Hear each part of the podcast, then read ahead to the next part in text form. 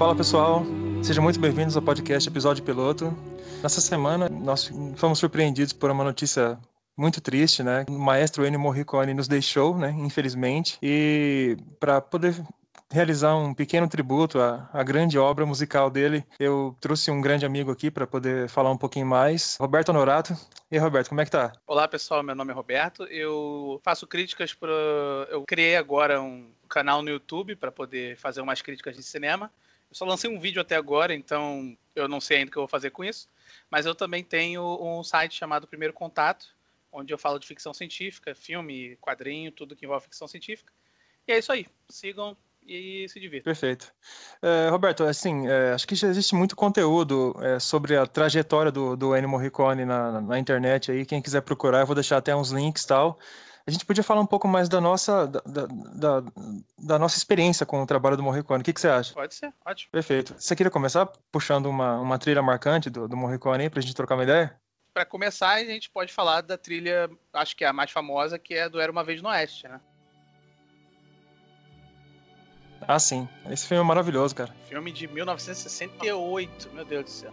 O mais incrível dessa, dessa trilha é que ela foi composta antes do filme, né, cara? Ou seja, o Leone encaixava as cenas de acordo com, com, com, a, com, a, com a grandiosidade da música, né, cara? Sim, o Leone confiou totalmente no Morricone porque, né, ele já sabia do que ele é capaz. Quase todos os filmes do, do Leone têm trilha do Morricone, né? Eu acho que porque o Leone não tem muitos filmes, ele tem, sei lá, ele dirigiu uns 8, 9, não é? Por aí. Eu acho que o Morricone fez de quase todos eles, mas. Como é que é o nome dele? O Giuseppe. Giuseppe Tornatori. O Giuseppe Tornatori do Cinema Paradiso, eu acho que ele fez ainda mais. mais parcerias do que o Sérgio Leone, não foi, não? Ah, creio que sim, creio que sim. Eu acho que é. Eu acho que é a trilha mais famosa dele, né? Porque tem, principalmente, eu acho que a trilha que ele fez pra personagem da Jill, a Jill McBain, né? Sim, a Claudia Cardinale, né? Isso, exatamente. Ele fez aquela trilha que quando ela chega na cidade e... Pode falar. Então, eu acho que é, acho que a trilha mais famosa desse filme, pelo menos, é, é essa trilha da Jill, que toca várias vezes.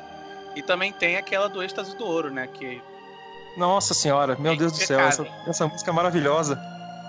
Essa música eu, eu, eu acho impecável também, né? Como todas dele, mas eu, eu não sei porque eu tenho um negócio com a música da Gil. Deve ser porque é, é uma história meio ridícula. Mas quando eu era criança, você lembra que o padre Marcelo Rossi tinha um programinha? eu vou enfiar padre Marcelo Rossi aqui. Porque quando eu era criança, minha mãe assistia, é, ficava ouvindo aquele programa da rádio do padre Marcelo Rossi. E aí chegava a hora em que o padre Marcelo Rossi ia abençoar a sua água. E quando ele abençoava a sua água, tocava a música da Gil. Eu não sei porquê. Ele usava a trilha. Ele usava essa trilha do, do nada. E aí sempre tocava todo dia. E aí eu ouvia essa trilha direto tocando. Pô, é... deveria ter chamado o Padre Marcelo Rossi pra, participar do podcast, hein? Aí, viu? Padre Marcelo Rossi com certeza deve ser fã do Morricone. Porque Mete tocava... aí o Morricone. tocava essa música na, na, no programa do Padre Marcelo. E aí chegou quando eu fui realmente ver o filme. Eu vi esse filme na época do colégio, assim. E, e aí tocou a música. Eu fiquei, caraca, o Padre Marcelo Rossi usa a música do Era uma Vez no Oeste. Eu não, acredito nisso. Tu não sabia de onde era a música, né? Aí tu foi procurar não, ou tu já tinha essa informação? Porque ela tocava toda manhã. E aí eu ficava ouvindo essa música, com aquela soprano lá, aquela mulher cantando, cantando. E aí ficou na minha cabeça. Quando eu fui ver o Era Uma Vez no Oeste pela primeira vez, começou a tocar e eu fiquei, caramba, eu conheço essa música.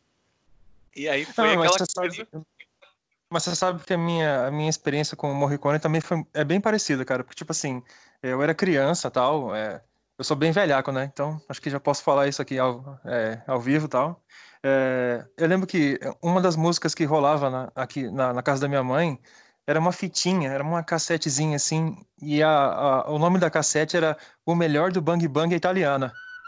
Tipo assim, e assim, é, mano, tipo assim, sabe o que, que é uma, é uma, uma parada que, que consegue capturar toda a atenção de uma criança, de, de uma criança de, de, de, dos seus 4 ou 5 anos, assim, cara, porque era a trilha do Morricone, era tipo assim, o, the, é, o greatest hits da, da, dos, dos spaghetti western, né? E tipo assim, cara, aquilo é, é mais rock and roll do que o rock and roll, né, cara? Mas era, era uma fita, uma compilação que sua mãe fez? Ou isso era comprado? Não, cara, já era... era...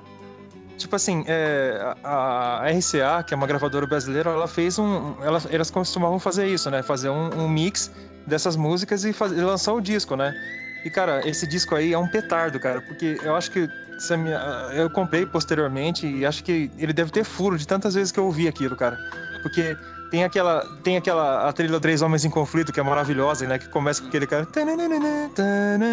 Cara, é maravilhoso, é incrível. E, tipo assim, aquilo deve ter formado a geração de milhares de, de, de fãs, assim, do, do trampo do Morricone. É, o Morricone ele tem muito fã que, que gosta da música dele e nem sabe quem ele é também, né? Sim. Porque eu acho que, assim, eu, é, eu não sei quem é o mais popular. Assim, eu acho que o Morricone é tão popular quanto o John Williams, se não for maior.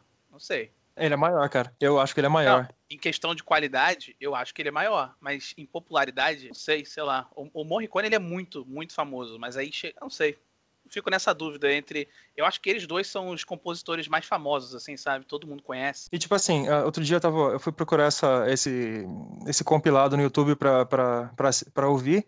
E assim, aí eu fui nos, nos comentários e só tinha cara de 30 anos, 40 anos, 50 anos falando, cara, eu ouvia quando era criança. Tipo, esse vinil aí é paleolítico, tá ligado? Tem uns filmes de western que, principalmente ali no começo da carreira dele, que ninguém lembra, né? São uns filmes bem esquecíveis assim, umas comédia pastelão, misturando western spaghetti, mas quando toca o Morricone, você só presta atenção nele também. Sim. Que mais que eu falei da trilha da Jill, né? Que foi eu acabei foi como eu conheci o Morricone acidentalmente, né? Sem saber que era dele. É, eu acho essa trilha maravilhosa e eu acho que isso entra naquela coisa do Morricone que meio que a trilha dele cria toda a ambientação do filme, ela meio que ela cria toda a atmosfera do filme, porque basicamente ele estabelece ali que a Jill é uma das protagonistas só dessa música, que ela, ela continua tocando ao longo do filme. Eu acho que a música da Jill é a que mais toca ao longo do filme, não é? É, e, e a Jill mesmo, ela, ela, ela tem todo esse lance de ser uma mulher poderosa, né, cara? Ela não ser uma donzela frágil, né?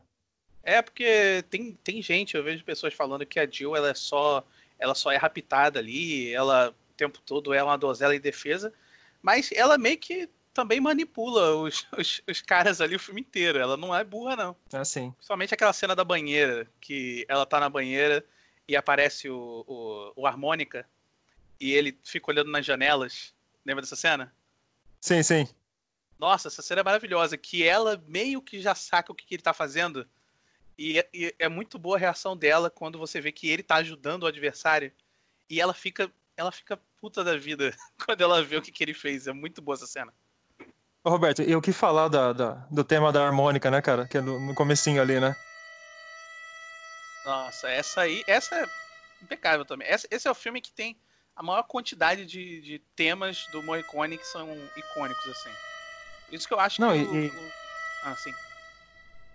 Não, pode falar, pode falar. Por isso que eu acho que o Era Uma Vez no Oeste, eu acho que é o filme que tem é o que mais representa o Morricone é esse. Esse empatado com Três Homens em Conflito.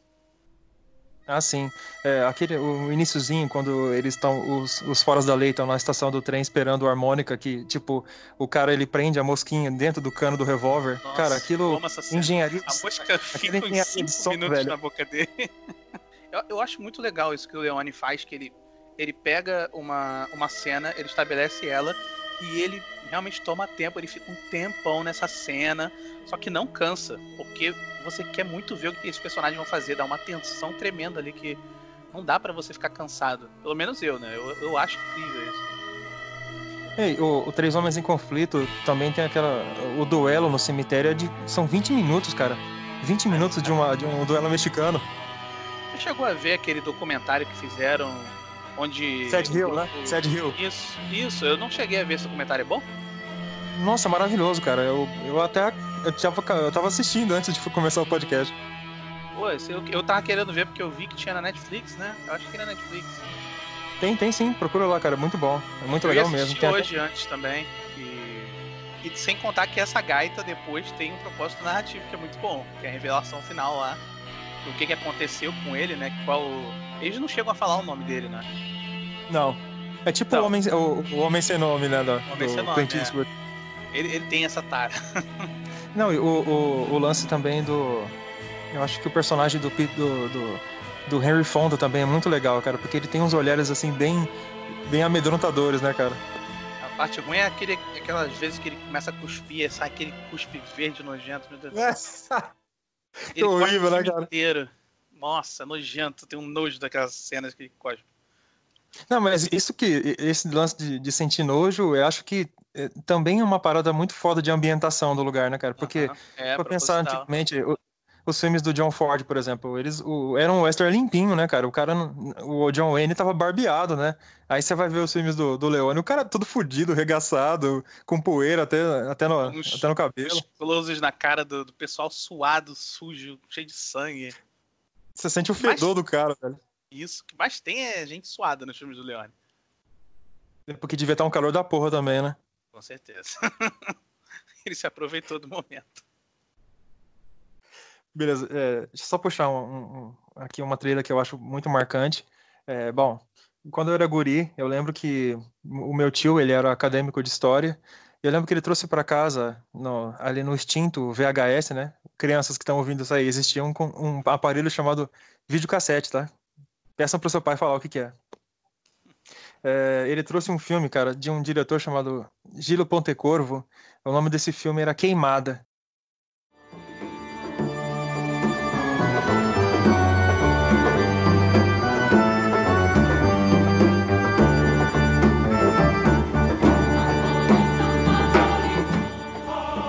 Trama gira em torno do personagem do Marlon Brando, né, que interpreta um agente secreto do Império Britânico que é enviado a uma colônia açucareira portuguesa no, ali no Caribe é, com a intenção de incitar uma revolução popular e destronar as forças coloniais para poder abrir o comércio para pro, os britânicos, né?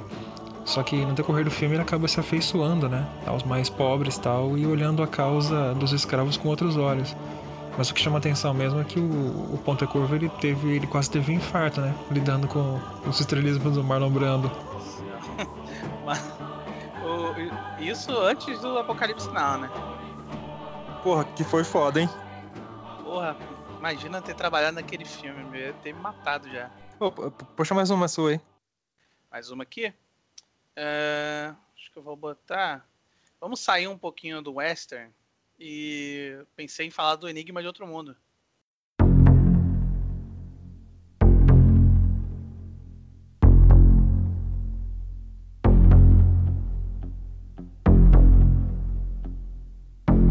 John Carpenter. Exatamente. É Enigma de Outro Mundo, John Carpenter. Acho que a premissa todo mundo já conhece, né? Que é o... aquele grupo que fica preso na instalação no Ártico e vem essa criatura do espaço e ela acaba tomando conta, ela toma conta primeiro de um cachorro, não é? Ela infecta um cachorro primeiro, cachorro primeiro, não é? Sim. Não é?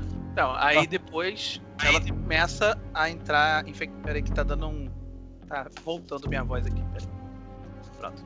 É... Aí depois, essa entidade alienígena não, não chega a ser explicado de verdade. Ela começa a ir tomando conta das pessoas e você não sabe quem é a pessoa que está infectada da vez. Aí cria toda essa tensão. Mas, saindo da premissa, a trilha do Morricone nesse filme eu acho que é outra impecável também. Acho que ela é muito mais minimalista, né? Ela parece. meio que parece que é um coração batendo, né? Aquela coisa. Tum, tum, tum, tum. Eu acho que é maravilhosa, ela é assustadora, cria toda aquela tensão do filme. Eu acho perfeita. E, e é isso. Não, eu, é sensacional também que o, o, o, John Carpenter também faz as trilhas do, ele costuma fazer as trilhas do filme dele, né, cara?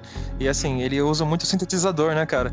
E é legal que o, o Morricone ele nunca ficou preso no, ele nunca ficou numa zona segura, né, cara? Ele sempre se, se aventurou em novas possibilidades, em, em novos gêneros musicais, tal. Tanto é que tipo assim, ele, ele adicionava é, é, instrumentos indígenas, é, guitarra elétrica. É, eu acho muito legal isso, né, cara? Dele não ser um sujeito preso no, no, nessa zona de conforto, né? Isso, isso é muito isso. bom. Ele já bom. foi do já western, já foi pra romance, fez uns filmes meio eróticos também. Fez de tudo. Sim. Cara, mas o, o É que é difícil falar desse filme, O Enigma de Outro Mundo, porque eu amo esse filme, né, cara? E acho que ele é um dos, um dos sci-fis mais legais dos anos 80, né?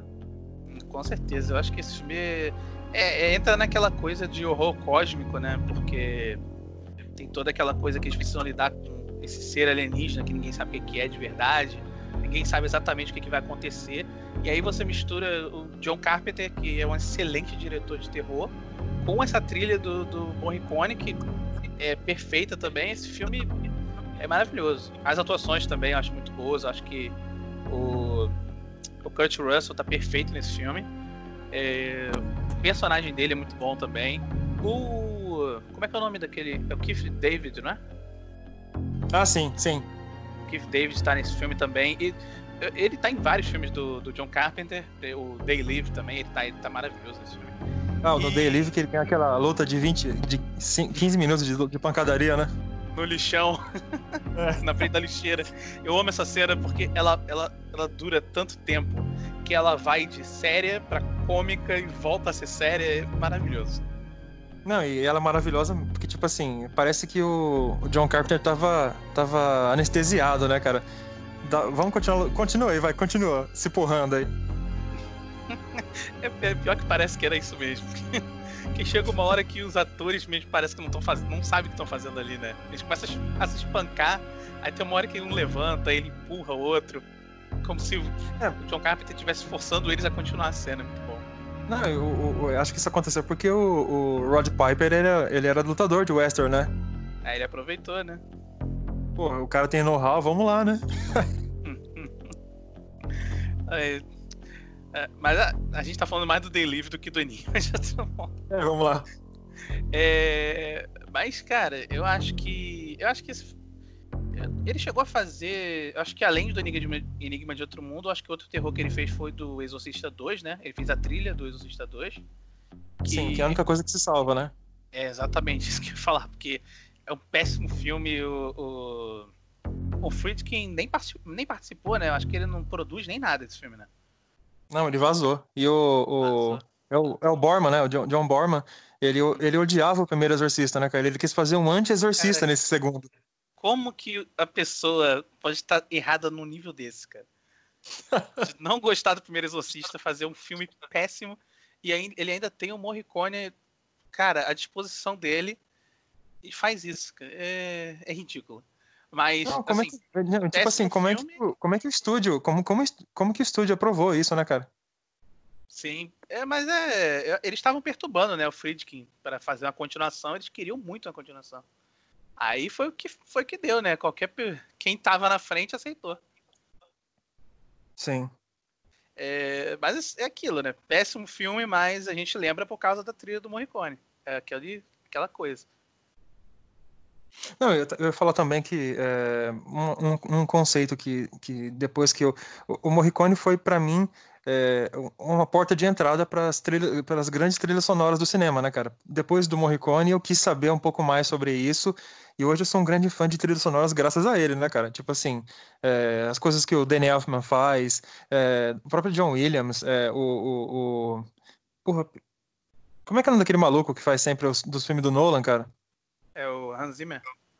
Isso, porra, esqueci o Hans Zimmer, que merda que eu sou. o, o, o, Engraçado que o Hans Zimmer, no, no, começo da carreira, ele fazia um tipo de, de, de, música completamente diferente de hoje em dia, né? Que hoje em dia ele faz uma coisa muito mais explosiva, muito mais grandiosa, e antigamente, antes ele fazia uma coisa muito mais minimalista, pequenininha, eram sons muito mais simples, assim. Acho que ele mudou completamente o, o... Acho que ele soube se adaptar à indústria muito bem. Sim, e o, o Hans Zimmer também tem, eh, tem, aquele, tem aquele lance, né, dele ser convidado para projetos bem, bem, bem duvidosos, né? Tipo, é, Liga da Justiça, ele faz Batman vs Superman. É, isso aí ele tem esse problema de virar amigo do diretor, aí complica. Aí, aí acabou. Ele vira amigo de uns diretores aí que, meu Deus, ele aceita cada projeto. Nossa, cê, cê, é... eu sempre gosto de lembrar disso, que ele fez a trilha do espetacular Homem-Aranha 2, que eu acho que foi o maior erro da vida dele. Meu Deus do céu. Ele faz a trilha junto com o Pharrell Williams. É horrível. É a pior coisa que Nossa, ele fez na que... carreira dele. Que dueto improvável, né, cara? É, e, e, tem até um vídeo, tem um vídeo que eu acho que dá pra achar até no YouTube, que é hilário, que são os dois falando sobre a trilha do filme, e você vê que o, o, o, o Hans Zimmer, ele chega a dizer alguma coisa tipo, ah não, eu, eu não fiz essa trilha por dinheiro, eu fiz porque eu gosto, não sei o quê, e você vê na cara dele que ele tá muito forçando isso. Ele odeia estar tá ali. É tipo festa estranha com gente esquisita, né? Nossa, mesmo. E o Pharrell, tipo, com, tava com um chapéu gigante do lado dele. É, é hilário. Nossa. É, Muito legal. Aproveitando que a gente tá falando de outras bandas, eu falei que eu ia tentar enfiar o Dario Argento nessa conversa, porque o, o Morricone nunca chegou a fazer nenhuma trilha com o Dario Argento. Mas como eu adoro o Dario Argento, eu acho que ele é Deus, eu queria mencionar ele aqui rapidinho, porque ele fez parte da história do Era Uma Vez no Oeste, né? Ele meio que ajudou a escrever a história junto com o. com o Leone, né? Porra, não sabia disso não, cara. É, ele tá acreditado como um dos. Não, não roteirista, mas como o idealizador da história. Ah, aquele cara que refina, refina a ideia, né? Não, o, o, o que ide, idealizou a história geral, o conceito geral ah, do filme. Crer. Foi o Dario Argento junto com o Leone e uma terceira pessoa que eu não lembro o nome agora. É, aí pra, eu, eu tinha separado aqui umas bandas antes, que eu achei que a gente ia falar de outros grupos também.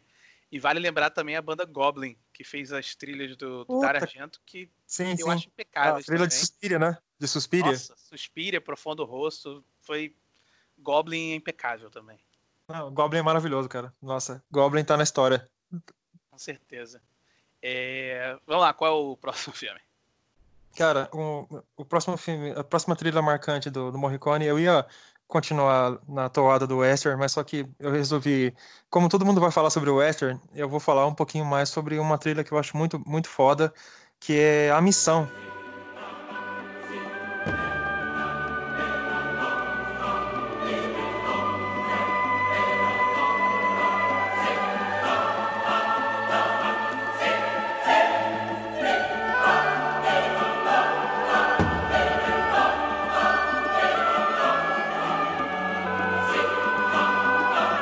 daqueles jesuítas que estão na, nas missões, que eles estão ali no território onde hoje é Argentina, Paraguai e tal, que eles estão lutando contra as forças coloniais. Tem o Robert De Niro, o Jeremy Irons, o Liam Neeson. A plot é mais ou menos o seguinte: o, o, o Robert De Niro ele é um mercador de escravos tal. Ele, ele, ele, ele ganha a vida é, tipo é, raptando indígenas e vendendo para as plantações locais. Só que ele acaba sofrendo um revés e ele vai parar numa, numa, numa missão jesuítica para meio que um arco de redenção, tá ligado? Só, e justamente quando tá, a, a, as forças coloniais elas acabam pressionando o, a, a, coroa tanto espanhola quanto portuguesa para é, é, ceder aquele espaço para comércio e tal. Então, é, basicamente, eles estão dizendo que vai rolar um banho de sangue de indígenas, né? E aí, o, tanto, tanto Jeremy Irons quanto o Robert De Niro, eles, eles se aliam às aos, aos índios para poder fazer uma resistência. E é um filme maravilhoso, triste pra caramba. Assim, todo moleque que estudou nos anos 90 ah, foi, eu vi, assistiu esse filme na, na, sobre, na aula de história, cara. É muito, muito bonito, mas mesmo assim é muito triste. Nossa, eu não lembro desse filme, não. A Missão, não lembro, sinceramente. Procura, é muito bom mesmo, cara. É, a trilha do, do, do do Morricone em determinado momento, ela, mesmo quem não, não, não se liga muito em religião tal, é, vai, vai ficar baqueado, porque ela é, é muito emocionante mesmo, cara. É, é, um arco de redenção, assim, muito foda mesmo.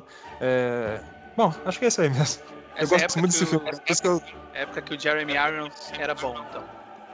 Pô, o Jeremy Irons é sempre tão bom, cara. Hoje em dia ele tá escolhendo os filmes que, meu Deus do céu. Cara, você não pode falar não, porque ele já fez o AD&D, né? Então... o quê? Fez Liga da Justiça também, rapaz. Pois é.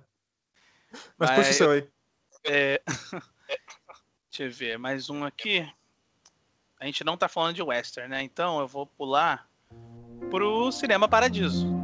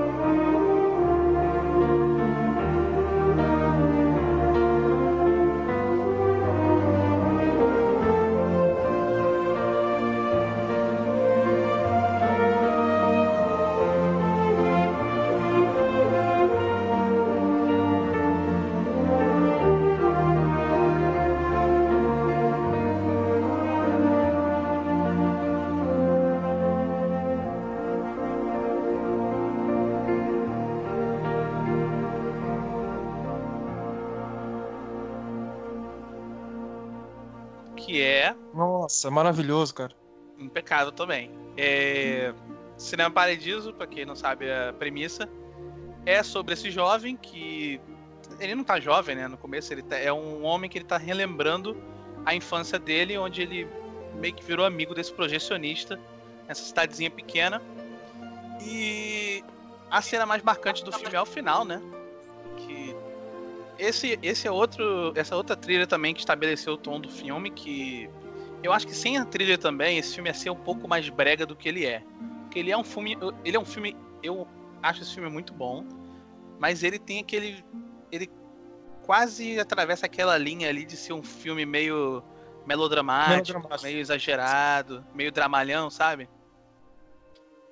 É, ele, ele é, é um filme maravilhoso, eu amo esse filme, mas ele também, é, isso que você falou é perfeito, é, ele, ele tem esse lance de ser um pouquinho novelão, né?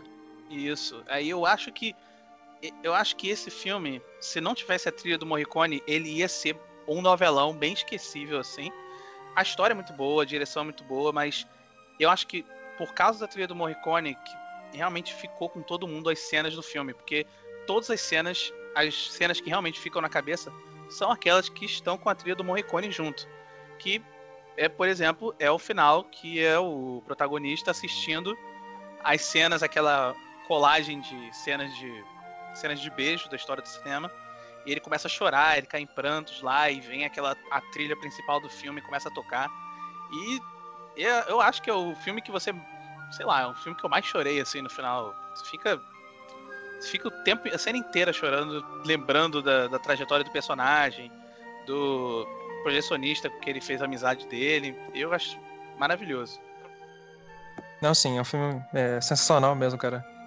Isso que você falou é perfeito mesmo. É, sem, sem, sem o Morricone para dar uma para elevar o status da o status do, do, do, filme acho que ele seria realmente ele, ele ficaria passaria batido na, na, na, história mas como o Morricone tá lá a simples, a simples presença dele já eleva a parada né é ele deixa ele deixa o filme muito mais melancólico né dá aquela coisa de nostalgia que o filme quer passar acho que o, o filme ele já tem esse ele tá querendo trazer esse sentimento de nostalgia mas acho que é a música que realmente entrega essa sensação que o diretor quer passar, porque é lindo. Ah, sim.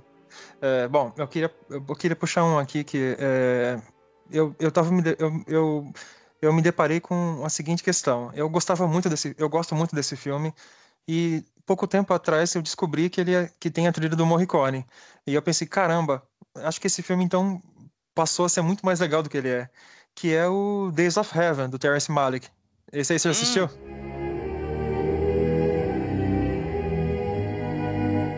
Terrence Malick. O, Cara, tem um ele... pessoal que não gosta, né? É, infelizmente, né? Tem gente que não sabe do que é bom não na tem. vida, né?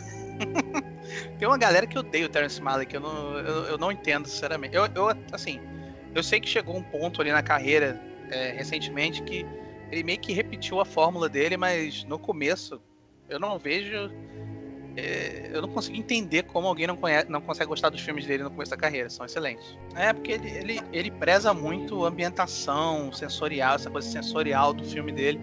E o pessoal não tem muita paciência para isso, né? É, e eu acho que o que ajuda também é que é, ele tem muito imitador, né, cara? O Inarito, por exemplo, o Alejandro Nossa, Gomes Inarito é um grande imitador eu, dele, né, cara? Eu, eu, tenho uma birra com o Inarito por causa disso. Porque ele, é, toda vez que ele concorre a um prêmio, na maioria das vezes ele ganha, e, e, e ele usa também o Lubeski com, que, para direção de arte, que Lubeski é um dos melhores do departamento. E, assim, ele é basicamente o Terrence Malick barato, né? Uma versão, uma versão mais comercial, assim. Eu vejo o Alejandro. Ah, sim. Mas, bom, tem um outro filme que. O Hans Zimmer fez a trilha de é, Além da Linha Vermelha, que é um filme que eu acho sensacional, cara. Uhum. Maravilhoso. É, bom, mas voltando ao Days of Heaven, eu acho que é, é, uma trilha maravilhosa, assim, ela se encaixa perfeitamente no filme. É, o filme em si é, é perfeito, é, é, um, é um arco de, de, de, destruição, de, de, de ganância. É, claro, é muito, eu estou reduzindo o, o, o, filme a sua. A, a, a, demais, é claro. É, mas é, eu acho é uma trilha perfeita, assim, cara. Acho que descrevendo, eu, eu, eu, estaria cometendo um crime. Acho que é melhor você que tá ouvindo aí pegar e assistir do que ficar. É, é, é difícil, é né? É difícil a gente simplesmente explicar uma trilha sonora, porque assim, eu, eu não sou músico, eu só gosto da música, mas é, é muito difícil explicar, ainda mais quando é um filme Terrence Malick também, porque o, o, filme dele já é muito sensorial, é muito difícil de você explicar, e você explicar ainda a trilha do Morricone dentro de um filme desse é, é impossível. Eu sempre acho que quem, tá, quem se propõe a, a fazer um conteúdo sobre as artes em geral, ele deve pensar que você está você não tem que explicar tudo para a pessoa, né? Tipo, você está fazendo uma ponte, né? A pessoa que quer, que, que, que, deseja conhecer a obra e a obra em si, né, cara? É, o que eu mais vejo em, em crítica cinematográfica é isso, é a pessoa que tenta justificar a linguagem do, do diretor. Uma coisa que você não precisa fazer, você não tem que dizer que é certo, que é errado, não existe essa coisa objetiva em crítica. E aí tem um pessoal que tenta explicar o David Lynch, tenta explicar o Terrence Malick, ao invés de simplesmente falar dos temas, que é uma coisa mais objetiva, fala dos temas, fala do, do de como o, o, filme ressoou ali, como a trilha impacta o filme, mas o pessoal quer tanto explicar, ah, o Terence Malick, ele, ele, ele só faz esse tipo de movimento de câmera, ele só faz isso, ele só faz aquilo, aí perde um pouco a graça de você ver o filme, né? Você é. reduz o, o, um cineasta a, a, uma convenção, né, cara? Quando na verdade não. Deixa o cara tirar as próprias conclusões dele, né? É, exatamente. Eu, eu também odeio isso. Eu, tenho, eu escrevo pro, pro plano crítico, eu escrevo umas críticas para lá, e é, é, eu vejo um pessoal, às vezes, chegando e comentando, falando assim, tá, mas a, a, é, é bom ou é ruim? Eu fiquei, tá, tá escrito aí, dá uma lida e tal.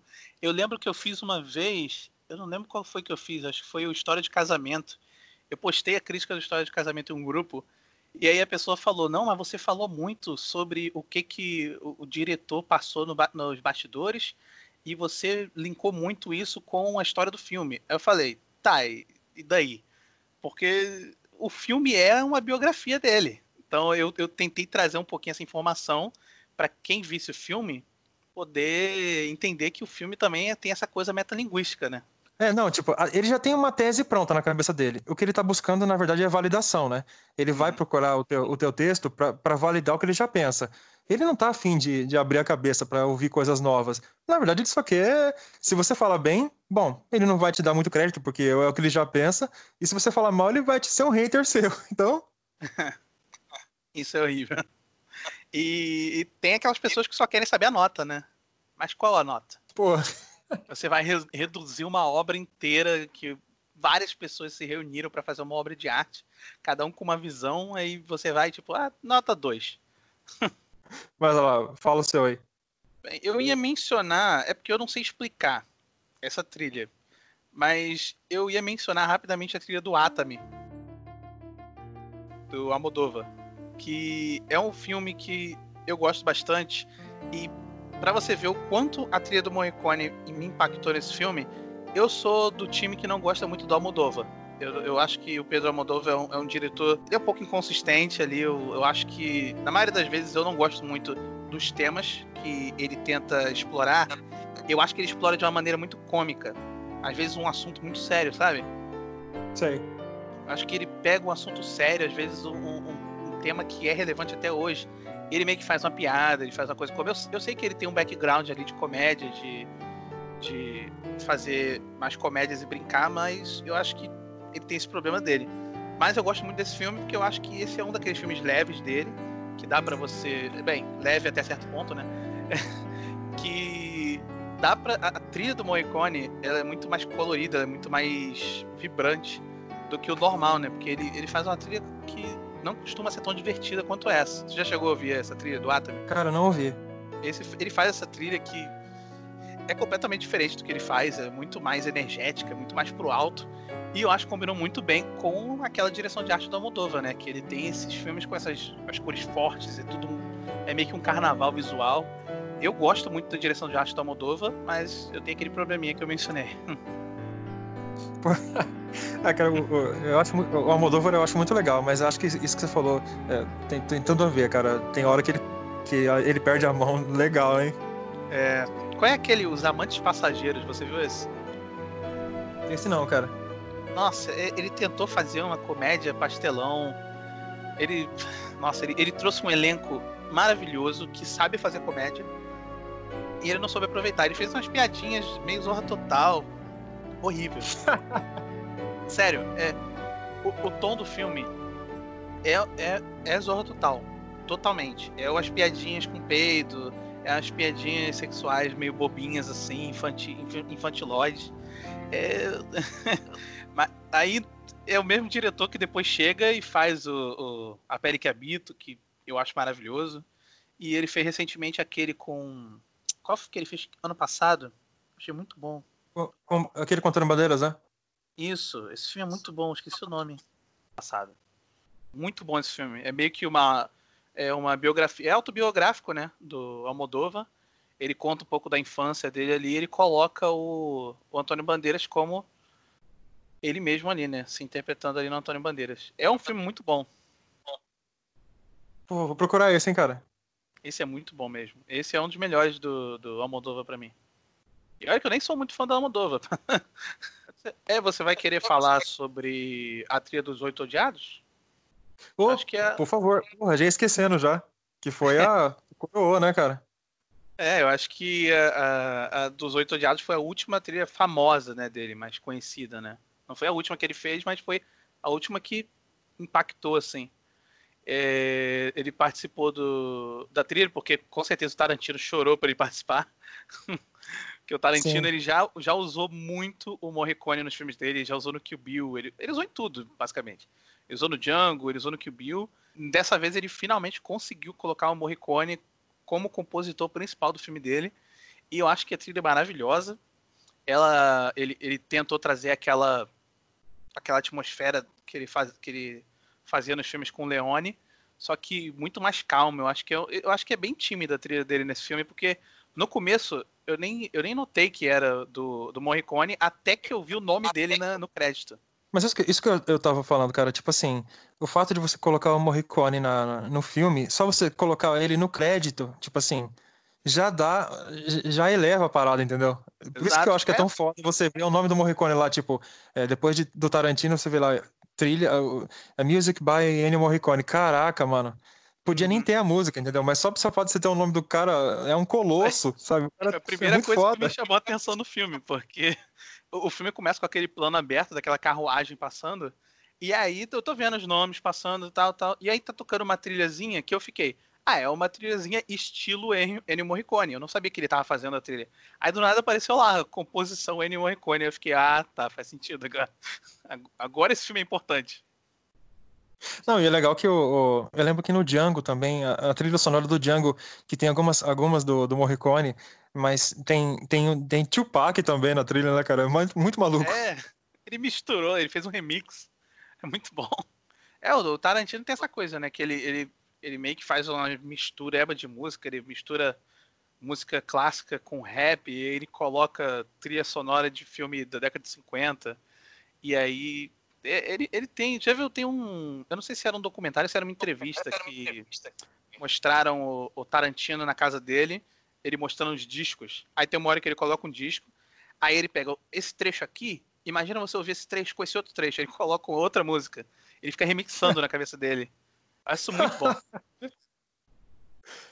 Cara, eu tava lendo aqui, é, o... se liga na, na, na, galera que, que trabalhou com o Morricone. Cara, ele trabalhou com Ponte Corvo, a gente mencionou, Bertolucci, Pasolini, Corbucci, ele trabalhou com Mário Bava, com Franco Zeffirelli, com Lúcio Fulci. Pô, Lúcio Fulci é foda, hein? Qual que ele fez com o Fulci? Deve ser um terrorzão, né, cara? Pô, nem lembrava que ele tinha feito. Pô, vou ter que ver agora. Cara, ele trabalhou com George Miller. Sério? Sim, o óleo de Lorenzo, no filme. Peraí, a trilha do óleo de, Lorenzo é dele? Aí, ó. É, eu não sabia não, cara. Caraca, é nossa, sim. o Morricone só melhora, cara. ele tá era vendo? realmente, ele era muito gênio mesmo. Não, cara, é, o cara é foda mesmo. Nossa, ah, e, e, teve, né, os dois com que ele mais trabalhou, que foi o Leone e o Tornatório, né? Sim. Tem mais alguns aí pra, pra mencionar? Não, de, de, de renome são só esses aí mesmo, né, cara? Ele trampou bastante pra televisão italiana também, né?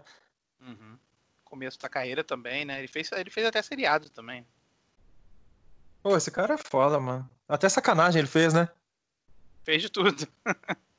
de tudo mesmo. As coisas que eu tava vendo mais cedo no MDB e, meu Deus, eu fico. É, esse cara realmente é eclético, na falta de palavra melhor. Bastante.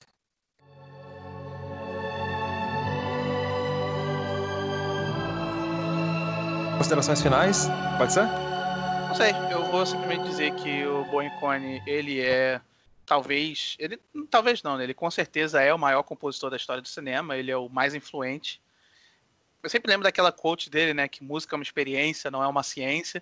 Eu vi muito isso rolando por aí, principalmente no Instagram, eu eu sigo várias contas de cinema e todo mundo sempre colocava essa mesma quote, e isso é muito real porque todo filme que tem uma trilha do Morricone ele muda completamente. Você lembra por causa da trilha do Morricone. Eu acho que esse é o maior impacto dele.